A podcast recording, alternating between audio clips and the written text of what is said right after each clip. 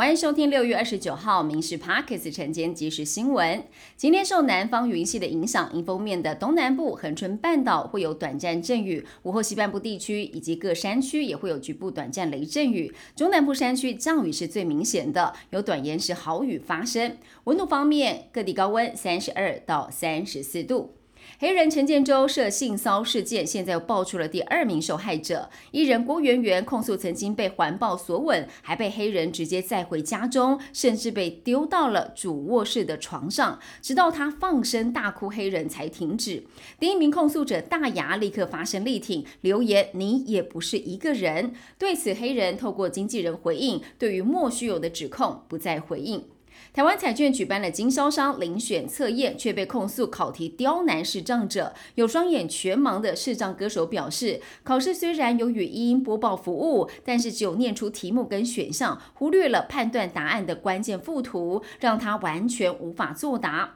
台彩公司解释，有开放考生携带辅助的手机进考场，未来也会加强监考人员的宣导工作。去年十月，国防部军备局招标的防弹背心，厂商疑似用中国纱线原料来制作不良品交货。桥头地检署指挥相关单位搜索了这家公司，把负责人带回侦讯。讯后，检察官认为这家公司用中国布料伪造是 MIT，不法获利六千七百万，但是无羁押必要，因此预支五十万交保。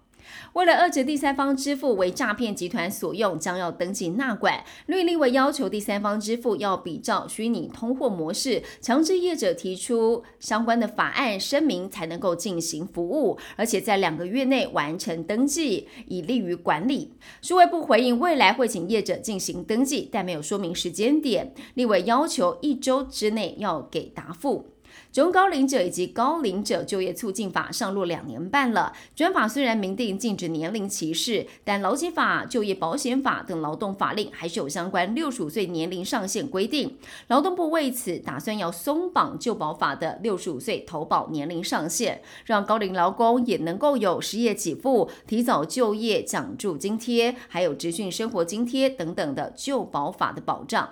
受新冠肺炎疫情影响，国内弃捐人数溜滑梯，全台现在有一万多人在等待移植。不过去年只有一百零三人捐赠，有人等换肾等了超过十年，等不到重生的契机。家属拒绝弃捐重要因素之一，经常是病人没有表达意愿。艺人表示，病人如果可以在意识清醒、清楚表达捐赠意愿，签立器官捐赠同意书，是生死两相安的最好诠释。美国联准会主席鲍尔暗示，联准会为了对抗通膨，不排除再度连续升息。美股主要指数今天大多收跌，道琼中场下跌了七十四点，收在三万三千八百五十二点。标普五百也下挫了百分之零点零四，纳斯达克则是上扬了百分之零点二七。费城半导体指数下滑了三十二点。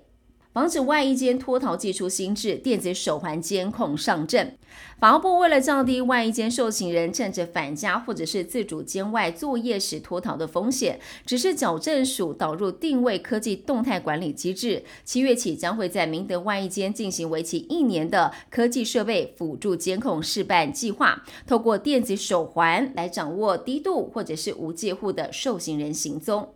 针对中国近年加强对台的胁迫，美国国务卿布林肯表示，美方依《台湾关系法》支持台湾，确保美国可以以必要手段来协助台湾自卫。美国国务院亚太驻境也表示，台湾总统选举将要到了，将会进入敏感时期，各方应该负责任行事。他说，预计台湾将举行自由公正选举，不论谁胜选，美方都期待与他合作。以上新闻由民事新闻部制作，感谢您收听。更多新闻内容锁定下午五点半《民事 Parks 晚间即时新闻》。